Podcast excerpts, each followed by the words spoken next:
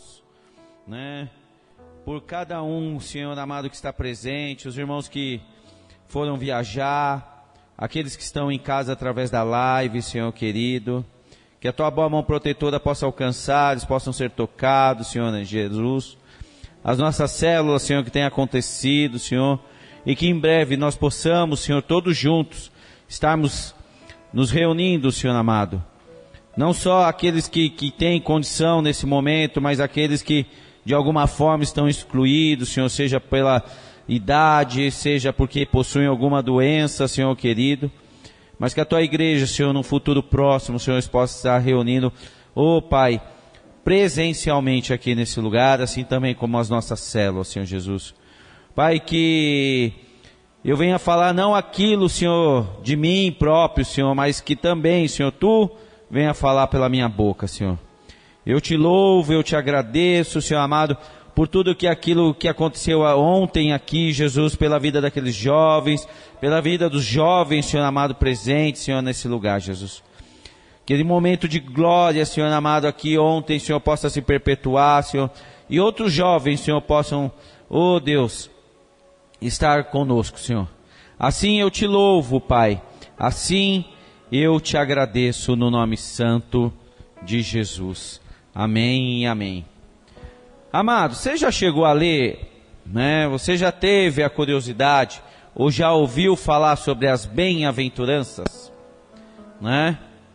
Você já chegou ali no capítulo de Mateus, né, capítulo 5, ou Lucas, capítulo 6, né, 20 em diante, que ele fala sobre as bem-aventuranças. Né? Sabe que eu fiquei pensando, né?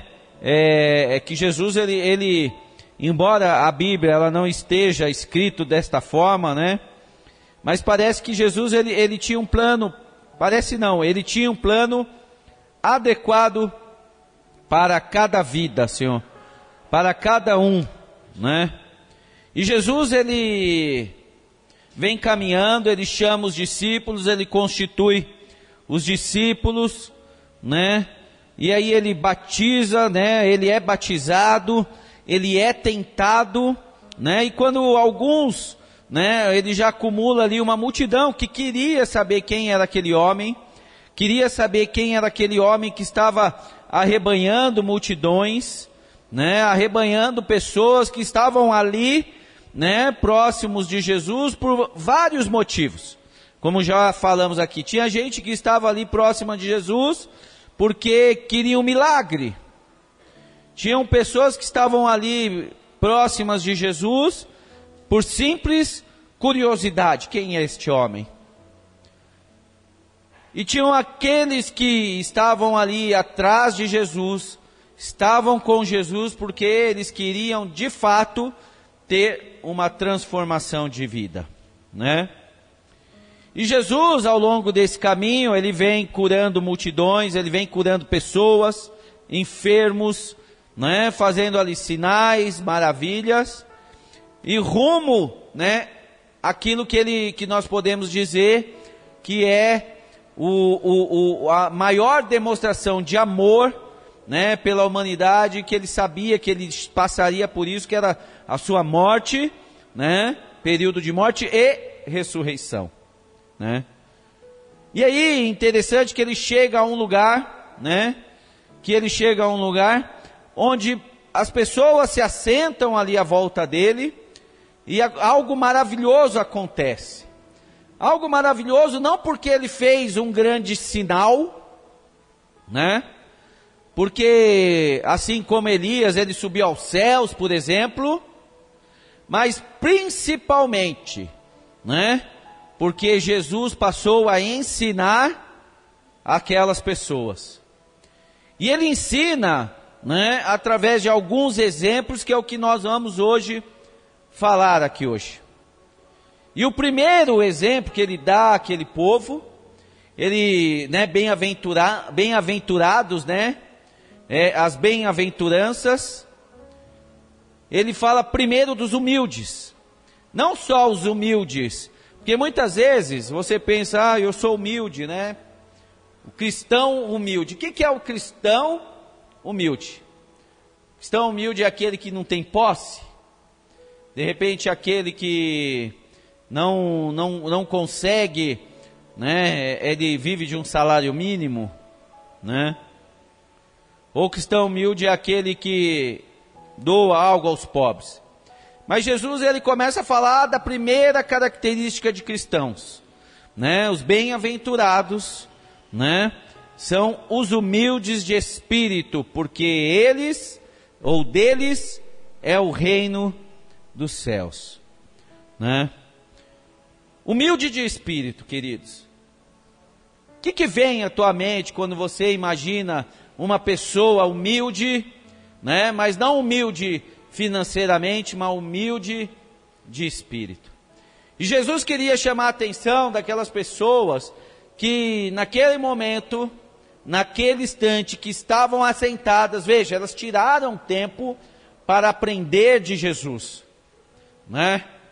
E eu quero crer que quando nós tiramos tempo, quando nós viemos à igreja para aprender de Jesus, é porque nós queremos ter um tempo de qualidade com Ele, é porque nós queremos aprender de fato dele, né? E esse aprendizado, ele é uma via de mão dupla, quer dizer, é quem ministra, é através da palavra, né? Está, né, vamos dizer, emanando conhecimento, mas também quem está sentado precisa estar com a mente e o coração aberto para aprender. E aí eu pergunto para você, você está com o coração e a mente aberta para aprender, sim ou não? Amém, glória a Deus. Né? Então a primeira característica que nós podemos dizer aqui é a pessoa que é humilde de espírito.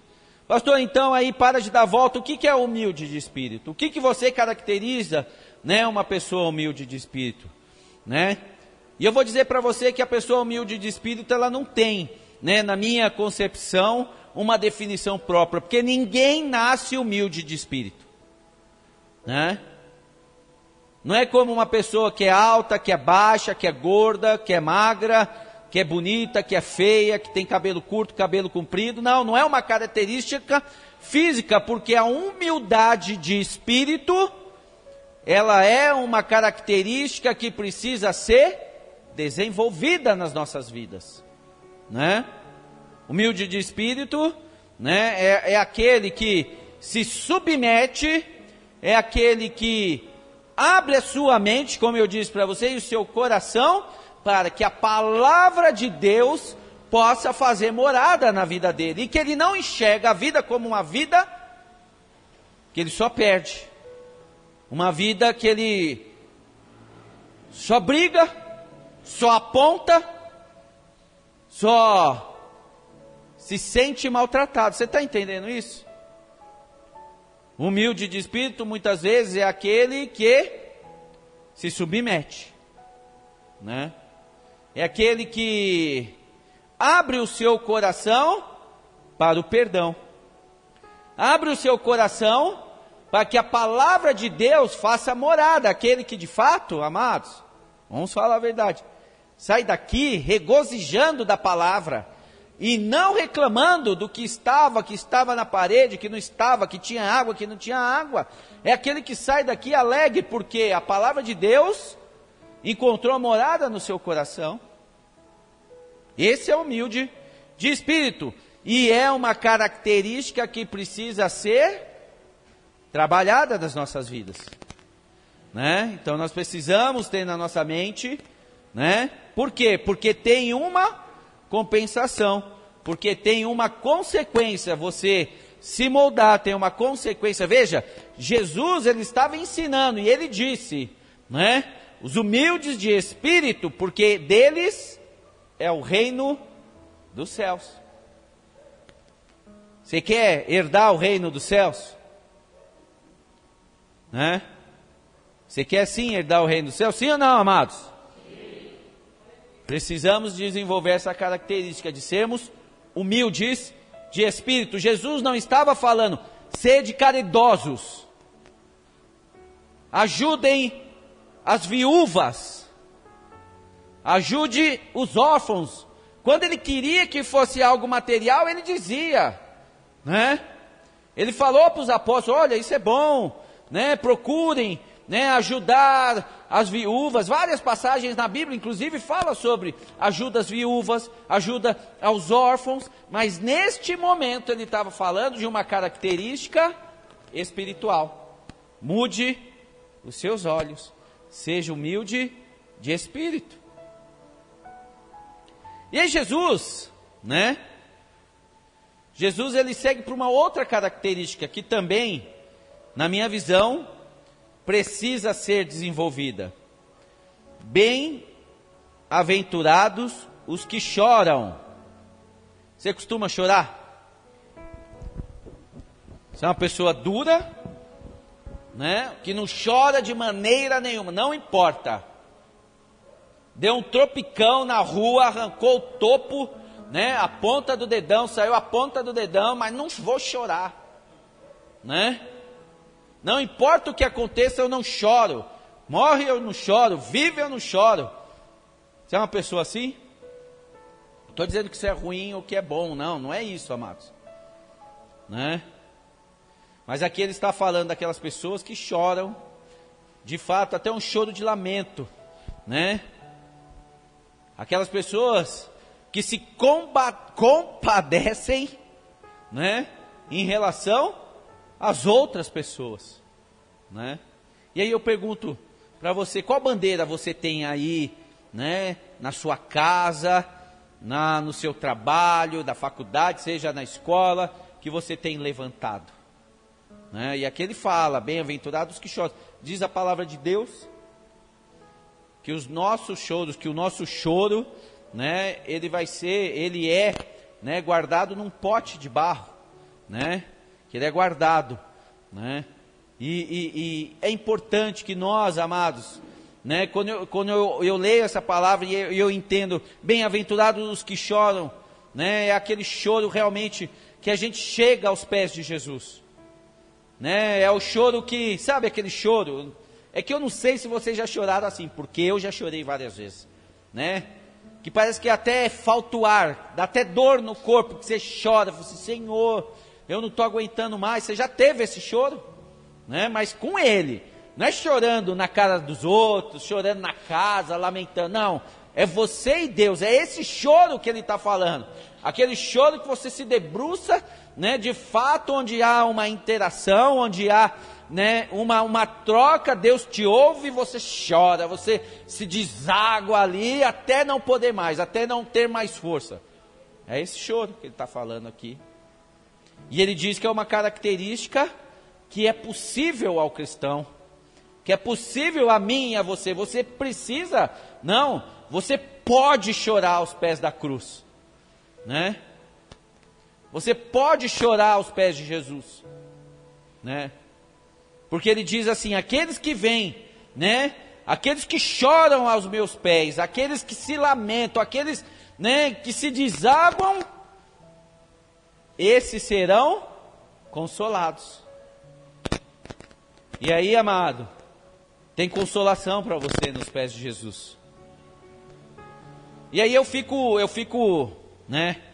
Eu fico assim, perplexo, né? Porque tem pessoas que não conseguem chorar, né? Pessoas que são duras assim, coração e espírito imoldável, né?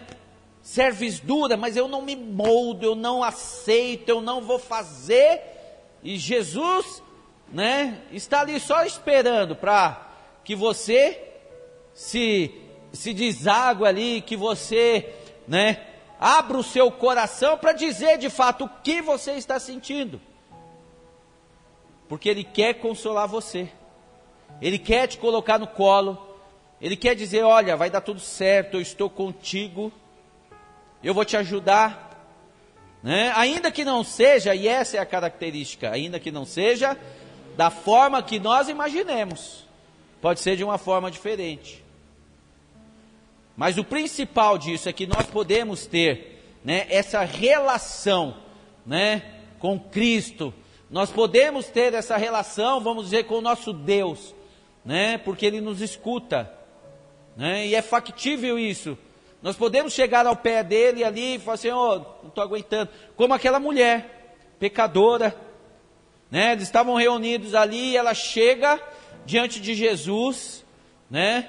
Com um bálsamo ali, com, com, com um perfume muito valioso de nardo puro, né? E aquilo, quando era feito, amados, e é interessante você entender, né? A, a simbologia das coisas, né? Aquele perfume ali, da forma como ele era fechado, né? Quando ele era quebrado, não havia mais como remendar aquele pote ou aquele vidrinho. E é interessante que ela despeja todo todo o perfume aos pés de Jesus e começa a chorar insans, insans, incansavelmente. E ela chora ali, né? E aqueles homens ali insensíveis, que muitas vezes é o que acontece quem está de fora. É isso que acontece. Quem está de fora está vendo você de repente chorar, fala assim: está chorando por quê? Larga de frescura, você é homem, homem não chora, né? Ah, mas chorar, o que é isso? Você é uma chorona, você é o chorão.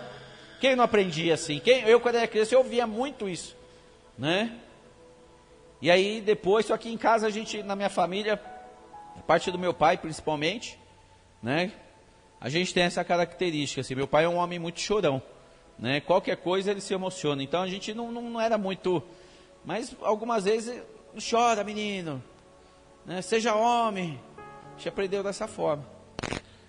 Mas o fato é que aquela mulher chega, quebra aquele vidrinho, que não tem mais como ser consertado, chora incansavelmente ali, incessantemente. Né? Derrama todo o seu amor, que é representado através do perfume ali, é todo o seu valor, o seu coração. E aqueles homens que estão olhando aquela mulher chorando, falam assim: o que, que você fez, mulher?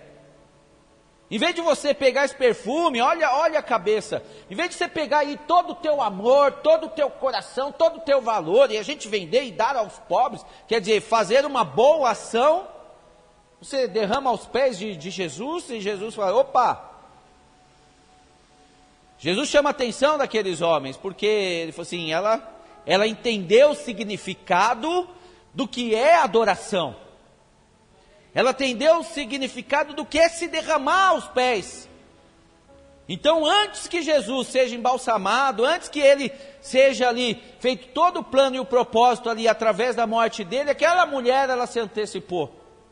E sem reservas, na frente de todo mundo, ela chega, se debruça e chora, né? Chora por um, um choro que tinha razão pelos próprios pecados. E esse é o choro muitas vezes. A questão é que nós queremos muitas vezes chorar por aquilo que nós não recebemos. E aí nos sentimos muitas vezes até vazios, ao invés de chorar, Senhor, estou chorando porque eu estou com dor mesmo. O Senhor conhece o meu coração. E nós não podemos ter vergonha de chorar. Não podemos ter, não podemos segurar os nossos sentimentos né? Ontem eu ministrei, né? E aí eu trouxe um, um, um período da minha vida, né? Foi um período assim para nós, um momento sombrio, mas de muito crescimento, né? Mas nesse período que, que, que, que eu sofri, que foi um período muito duro da nossa vida, que é a perda de um ente querido, uma das coisas, uma das coisas, eu sempre falei isso para os meus filhos, para o Vinícius e para a Gisele, né? É que se fosse para chorar, eu ia chorar mesmo. E eu chorei, amados. Chorei durante muito tempo e chorava. Dava vontade, eu ia, me fechava, era no banho, né? Em qualquer lugar que eu me sentia, né, com o coração apertado de saudade, eu chorava, né? E o choro ajudou o quê? A ter um crescimento. o choro me fez, né? Entender algumas coisas. Depois eu chorei porque perdi emprego, eu chorei. Então, a partir do momento que a gente para de ter reservas com Deus, a gente debruça, e aí tem aquele da vergonha, né? Ai, você está chorando, estou chorando mesmo, estou chorando mesmo. Tem que ter vergonha porque chegou alguém, estou chorando mesmo. Porque as pessoas que não estão passando o que vocês estão passando, não vão entender. Porque só entende quem passa. Sim ou não? Quem está sentindo naquele momento? Ainda que alguém chegue passe a mão, não, vai dar tudo certo. O que vai fazer sentido é chorar com Jesus. E não ficar se lamentando nas esquinas, falando aos outros. Chora aos pés das, da cruz, porque aí você vai ser consolado. De verdade, o verdadeiro consolo. Uma outra característica que precisa, né, que nós precisamos desenvolver é a da mansidão. E ele fala, Jesus ele fala, olha, bem-aventurados os mansos, né? Diga assim, ó, ai, ai, ai. Não, fala com vovô. Ai, ai, ai. Amado, ser manso é duro, hein? Ser manso, desenvolver mansidão, hein? Em paz. Hein, filhos? Ser manso. Sim, Senhor. Pode passar. Ser manso é duro, hein? Mas Jesus ele fala, né?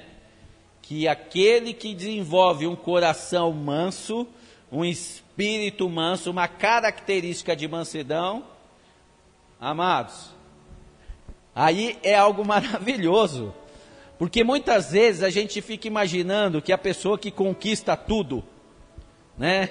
A pessoa que, que, que avança, a pessoa que tem, né, talvez, né, as melhores oportunidades, é a pessoa que é trator, é a pessoa que passa por cima, a pessoa que não dá chance para ninguém, entendeu? Então ele assume, eu passo e eu faço, e eu vou, e tal, é. Aquela pessoa que vai tudo assim, na tranquilidade, manso, sim, por favor, obrigado, né, estou esperto. Ser manso, amado, um, um, um, uma, um parênteses aqui: ser manso não é ser bobo. Tem uma grande diferença do ser bobo e ser manso, tá? O bobo é aquele que aceita tudo, seja inclusive coisa errada, ah, para não desagradar as pessoas. Isso é ser bobo, né? Não tem posição, não se impõe. Isso não é ser manso, isso é bobo, né? Ter opinião é diferente de ser bobo. A questão é de como você coloca a sua opinião. Aí que faz toda a diferença. Mas o ponto central aqui é aquele que ser manso. Olha a vida, né? Não com deixa ela me, me levar, mas olha a vida com foco. Mas não brigando, não batendo, não falando, sabe assim, de uma maneira grosseira, mas assim aquele que tem estratégia. Eu posso dizer, ele sabe onde ele está, e ele sabe onde ele vai chegar. Ele vai aproveitar de todas as circunstâncias ao seu redor para avançar, não de uma forma grotesca, de uma forma ignorante, batendo, derrubando as pessoas, mas de uma forma educada, de uma forma doce, conquistando através do seu comportamento. E aí o maravilhoso que o manso, Jesus diz que ele herda a terra. Você vê como é diferente? Com Jesus a coisa é diferente, né? Aquele que é manso, ele avança, ele herda a terra. Então, de repente, você tem uma dúvida de como você deve se portar do seu trabalho para que você receba uma promoção, não é sendo ignorante, não é sendo uma pessoa grotesca, não é passar por cima, é ser manso, aproveitar as oportunidades, chegar no horário, fazer o bom trabalho, ser manso, não ficar falando mal, ser manso, aproveitar o ambiente e avançar, porque esse diz que herda a terra. É isso mesmo. Bem-aventurados os mansos, porque herdarão a terra. A terra, e aqui ele estava falando não da terra prometida, ele estava falando da terra, terra mesmo. Herdarão a terra, conquistarão. Né? Mas não nesse sentido, ah, mas pastor, tem uma incongruência aí, porque você vê esses políticos, né? E você vê esses caras aí que eles são ladrões, eles são isso, né? Mas não é disso que eu estou falando, desse tipo de herança. Eu estou falando de uma herança mordomia, porque esses, né, têm uma característica totalmente diferente. Esses, né, são dominados pelo dinheiro. Esses são dominados pelo poder. O manso, ele não é dominado pelo dinheiro, ele não é dominado pelo poder. Aquilo que ele possui é em seu favor, né? Mas daquilo ele não depende. Você está entendendo? É desse tipo de herança, né? E aí a gente pode falar até da bicicleta. Ele não é dominado pela bicicleta. Essa é a minha melhor bicicleta. Oh meu Deus! Se eu não tiver a bicicleta eu morro, né? E aí uma outra característica. É uma característica que nós, em alguns momentos, né, precisamos deixar ela, né, vamos dizer, mais, mais a pele. Bem-aventurados que têm fome e sede de justiça. Você tem fome e sede de justiça? E aí, amados, quando eu falo fome e sede de justiça, né? Não é fome e sede de justiça pegar uma bandeira de um partido ir lá para a Avenida Paulista, né, ir para algum lugar, impor assim um desejo e tal, por uma bandeira terrena, por um propósito terreno.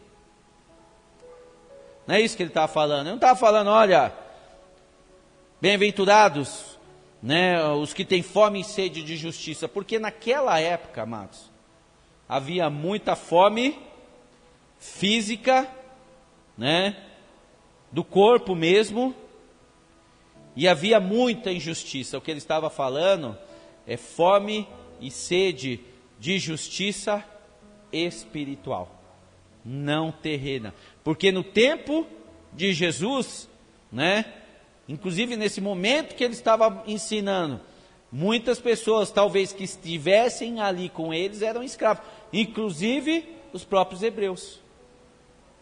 Eles estavam sendo escravizados por Roma. Eles tinham uma liberdade até certo ponto, porque dali em diante quem dominava eram os romanos. Ele não estava incitando o povo por uma bandeira política. Não que o cristão não possa pensar em política. Que o cristão tenha que ser avesso à política. Não, de forma nenhuma, não estou dizendo isso. Ao contrário, nós precisamos, né, no país em que nós vivemos, na sociedade, na comunidade em que nós vivemos, pensar politicamente. O que é melhor para a nossa comunidade, o que é melhor, isso, né? Mas aqui ele estava falando de uma justiça e uma sede espiritual. Né? Mas pastor, como é isso? Né? E aí, quando eu imagino isso, amados, é através de fato, através do exercício, né, de ser crente, de cristão, de falar do amor de Deus. Então, quando você sente isso, quando você tem sede, né, fome e sede de justiça, nós não perdemos tempo em denegrir, por exemplo, a palavra de Deus, em denegrir né, o ministério de Jesus em denegrir a igreja. Nós passamos o tempo falando bem, nós passamos o tempo falando do ministério, falando de Jesus, falando da igreja, falando quanto somos gratos, por quê? Porque a nossa justiça não é uma justiça terrena onde nós esperamos aqui, nós esperamos e temos certeza de uma justiça espiritual. E se temos certeza disso, e se sabemos que vamos receber, nós precisamos falar disso ao maior número de pessoas. Ao maior número de pessoas. Bem-aventurados que têm fome e sede de justiça. Sabe por quê, amado? Porque a justiça humana ela falha. A justiça humana ela falha, né? Uma vez eu estava conversando em casa e eu estava falando com o Vinícius, e ele estava muito inquieto, né? Pela situação do mundo, pela situação não sei de onde, não sei de cá. Isso sempre existiu. Isso continuará existindo, né? E até que Jesus volte, é plano e é propósito que aconteça dessa forma. Nada vai mudar. Mas então não devo fazer nada? Não, vocês devem, a gente deve fazer. O melhor daquilo que é possível ao nosso redor. Se você for usado aqui na terra para, sei lá, falar ao mundo, glória a Deus, que Deus possa abençoar a sua vida e te dar sabedoria que você possa falar ao mundo. Não somos contra isso. Não estou dizendo né, que nós não podemos e temos que ter um pensamento pequeno. Não é isso que eu quero que você entenda. Mas nós começamos a mudar a nossa história, ou começamos a mudar a história das pessoas, primeiramente ao nosso redor, primeiramente através do nosso comportamento, através das nossas atitudes. Né? Então, se você tem sede e fome de justiça, começa fazendo justiça com os teus, sem ser uma pessoa impedu, impiedosa, né? Lembra que eu falei aqui? Ah, né? Ais daqueles que julgam os outros, porque né, quando chegar o tempo, quem vai julgar é Jesus, né? E ele não julga, né? A palavra de Deus já nos julga, mas ele não julga segundo as nossas concepções humanas, ele vai julgar segundo a palavra. E a palavra, amados, ela não tem nem como ir para a direita ou para a esquerda, ela é, ó, né? Corta como espada de dois gumes entre o espírito e a medula. Então, nós queremos ser justiceiros, né? Temos fome de sede de justiça. Começamos primeiro pelo nosso lar. E como que nós podemos, eu acho que é uma sequência, sabe? Como que nós podemos começar e ser fazer justiça no nosso lar?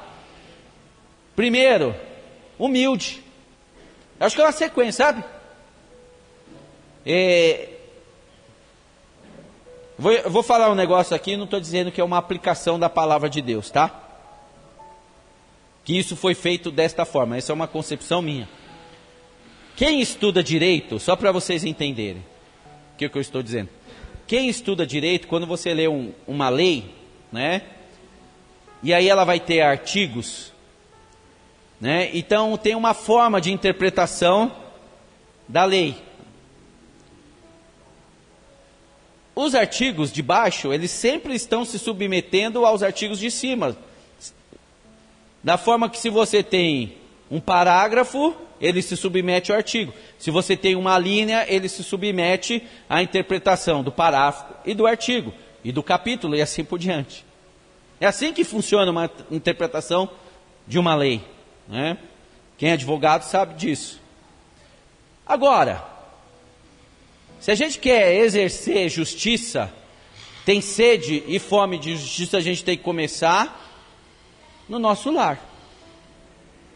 E aí eu estou dizendo aqui que os versículos de baixo se submetem aos anteriores, por quê? Sendo humilde. Sim, por favor, obrigado, né? Humilde de espírito. Chorando, nós podemos dizer, não sendo aquela pessoa turrona, durona, Pode chorar. Pode chorar. Você já viu aquela criança assim que, tipo, às vezes o pai chora, daí você falava assim: chora, chorava, aí chorava. Sendo manso.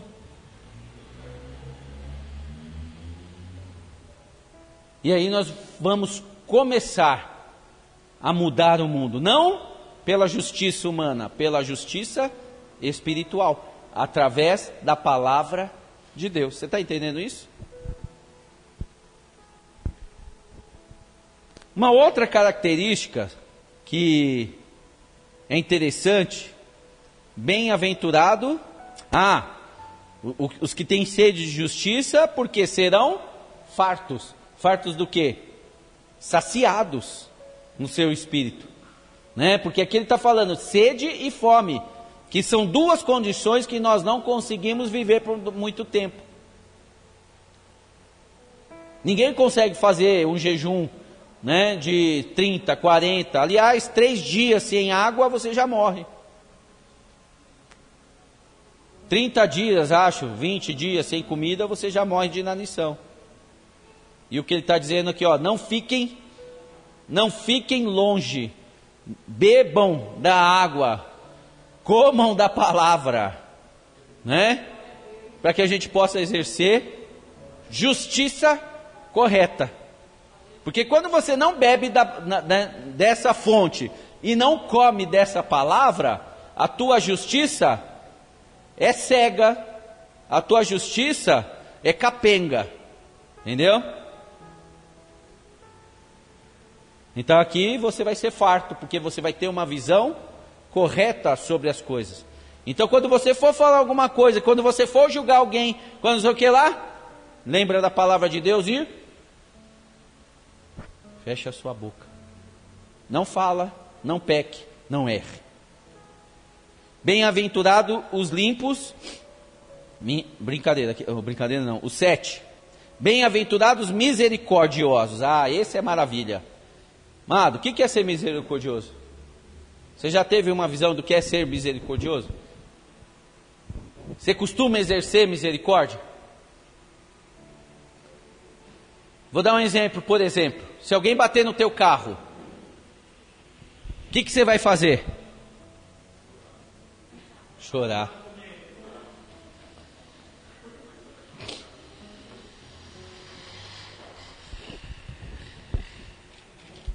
Pegar aqui só para você entender um exemplo bem. Eu vou falar aqui com as minhas palavras. Lembra da parábola de Jesus que Jesus conta do credor incompassivo, né? Que um de, de, é, devia, né?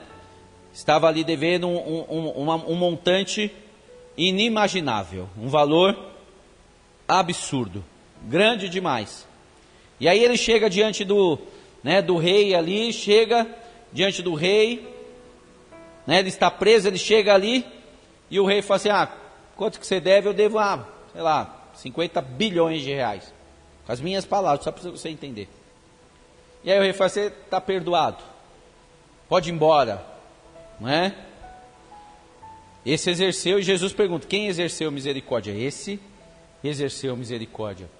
Perdoou uma dívida inimaginável, impagável. Ao passo que ele sai dali, ele encontra o seu credor. Ele também tinha ali o seu conservo, diz a palavra de Deus, e aquele devia como se fosse tipo 10 reais. Aí diz a palavra de Deus, né?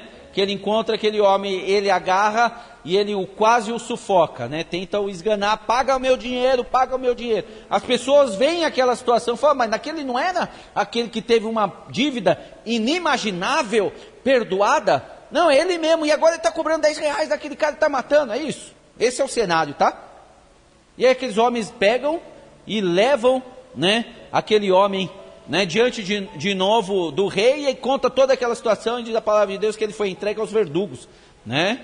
Foi entregue ali, né? É, é uma representação aos demônios, porque ele não foi misericordioso, assim como ele recebeu misericórdia. E é um pouco daquilo que está escrito ali, né? Sou salvo pela graça. Jesus exerceu misericórdia sobre as nossas vidas, né? Sendo nós ainda pecadores, morreu em morte de cruz, por amor a mim e a você.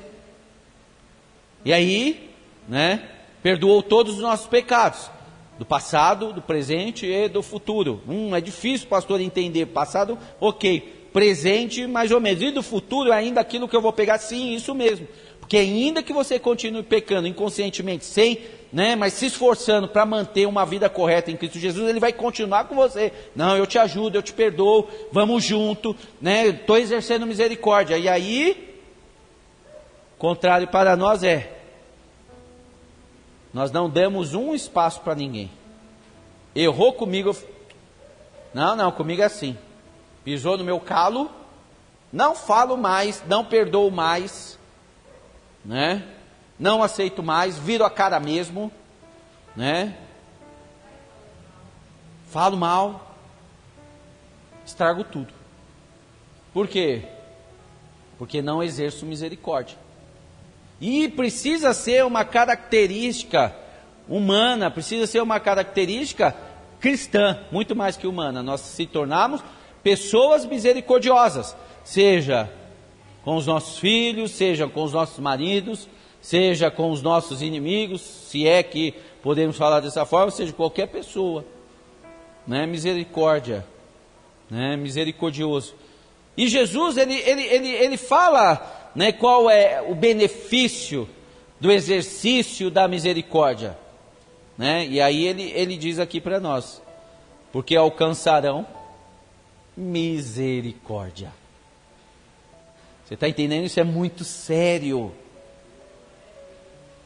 Esse é muito sério, porque naquele dia, amados, esse exemplo que eu dei para vocês da parábola é justamente o que vai acontecer.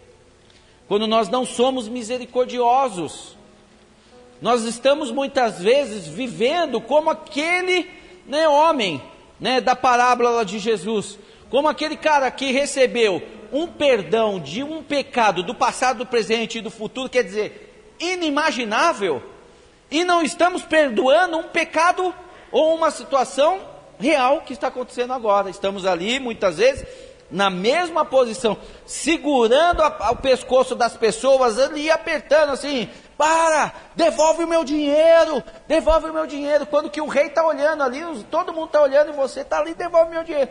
Mas vai chegar o tempo que ele vai buscar e vai entregar aos verdugos. Você não tem misericórdia, porque ele está dizendo, você vai receber misericórdia pelo fato de receber ou de dar misericórdia.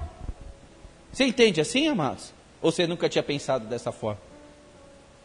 Por isso que Jesus estava assim como nós aqui, assentados, aproximaram-se dos discípulos e, e ele passou a ensiná-lo. Por isso que nós estamos aqui para aprender. Ainda é tempo de aprender. Ainda é tempo de aprender. Te fez mal, amado? Lança no lago do esquecimento. Perdoa. Você foi salvo pela graça. Você foi salvo pela graça. Não exerça justiça sobre as pessoas. Não seja você o juiz das pessoas. É isso que ele está falando aqui. E aí, bem-aventurados limpos de coração, né? E aí, mano, irmão e irmã, amado e amada. Bem-aventurado os limpos de coração. E é justamente isso, do exercício de misericórdia, da humildade, da mansidão, a gente vai chegar realmente num coração limpo, né? Num coração, né, desejoso. Valeu.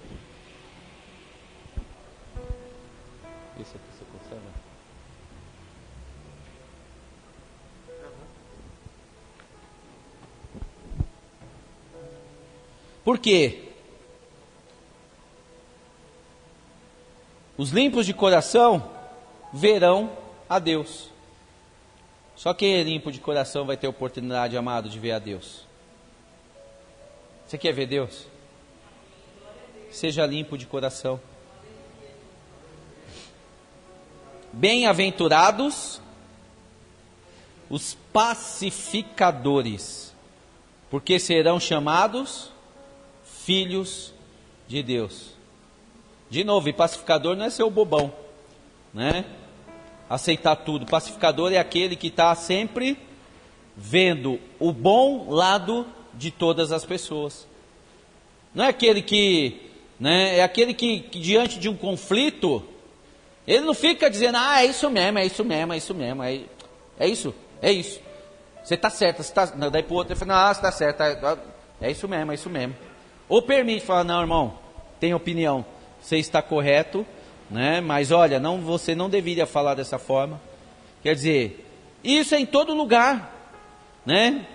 E é difícil exercer, ser pacífico, né? Quando você vai, por exemplo, numa repartição pública, né? Marca um horário para você chegar, né? E você chega naquele horário, o cara nem liga para você, nem te dá atenção no trânsito, em casa, diante de uma discussão.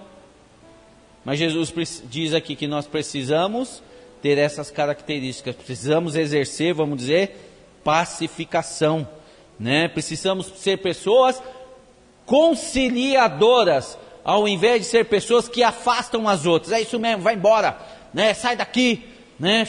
Pá, chuta, né? A canela. Pacificação. As mulheres têm mais essa característica, principalmente dentro de casa com seus filhos. Marido já é mais. É, castigo, isso, aquilo, outro. As mulheres tentam sempre ser mais conciliadoras. É uma característica talvez inata das mulheres. Mas muito mais que esse tipo de característica só em relação aos filhos dentro de casa, nós precisamos ser pacificadores e onde quer que nós cheguemos. Nós precisamos ser reconhecidos como pessoas, né, conciliadoras, pessoas que as pessoas assim, realmente essa pessoa tem sabedoria, né? Por quê? Aquele que é pacificador vai ser chamado o quê? Filho de Deus. Filho de Deus. Bem-aventurados os perseguidos por causa da justiça, porque deles é o reino dos céus. É uma outra característica. Por que, amado, que eu quero dizer isso para você? Porque muitas vezes você está achando que você tem prova, né? Ah, porque eu sou crente, ninguém gosta de mim. Ah, porque eu sou crente, tem realmente preconceito lá na igreja, lá na igreja, lá no trabalho, lá tem sim, mano. Também é um tipo de preconceito. A gente sofre preconceito religioso. É que não fica realmente falando toda hora. Às vezes no trabalho, às vezes, ah, o crente, ah, não sei o que, em casa, ah, não sei o que, você é crente, hum, tal. Né? É velado, mas tem. Né? Ah, você é crente?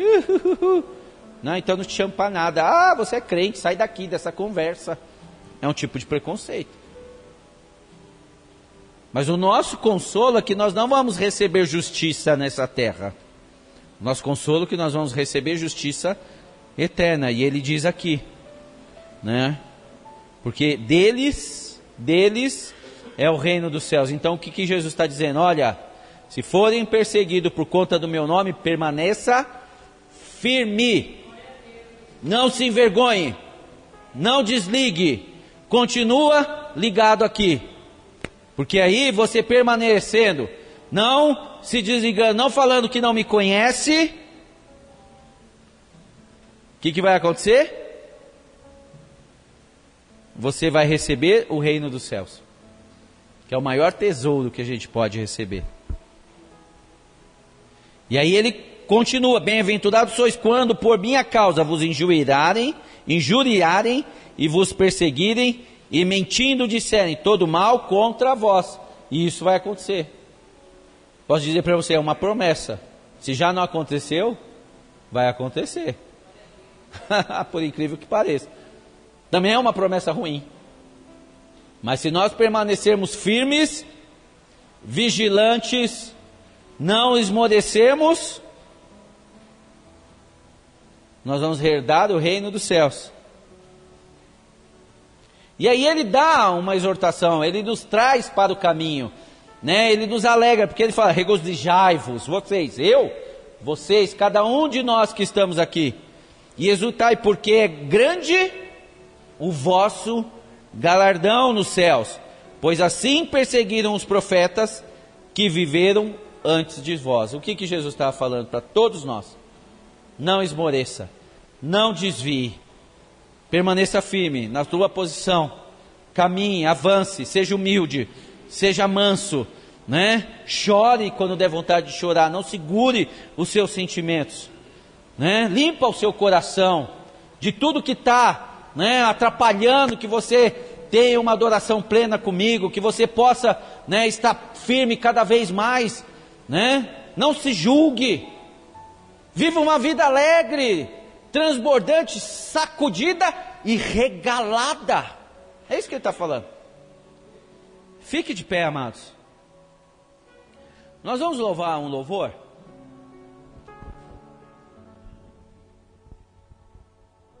Porque lendo isso, nos parece às vezes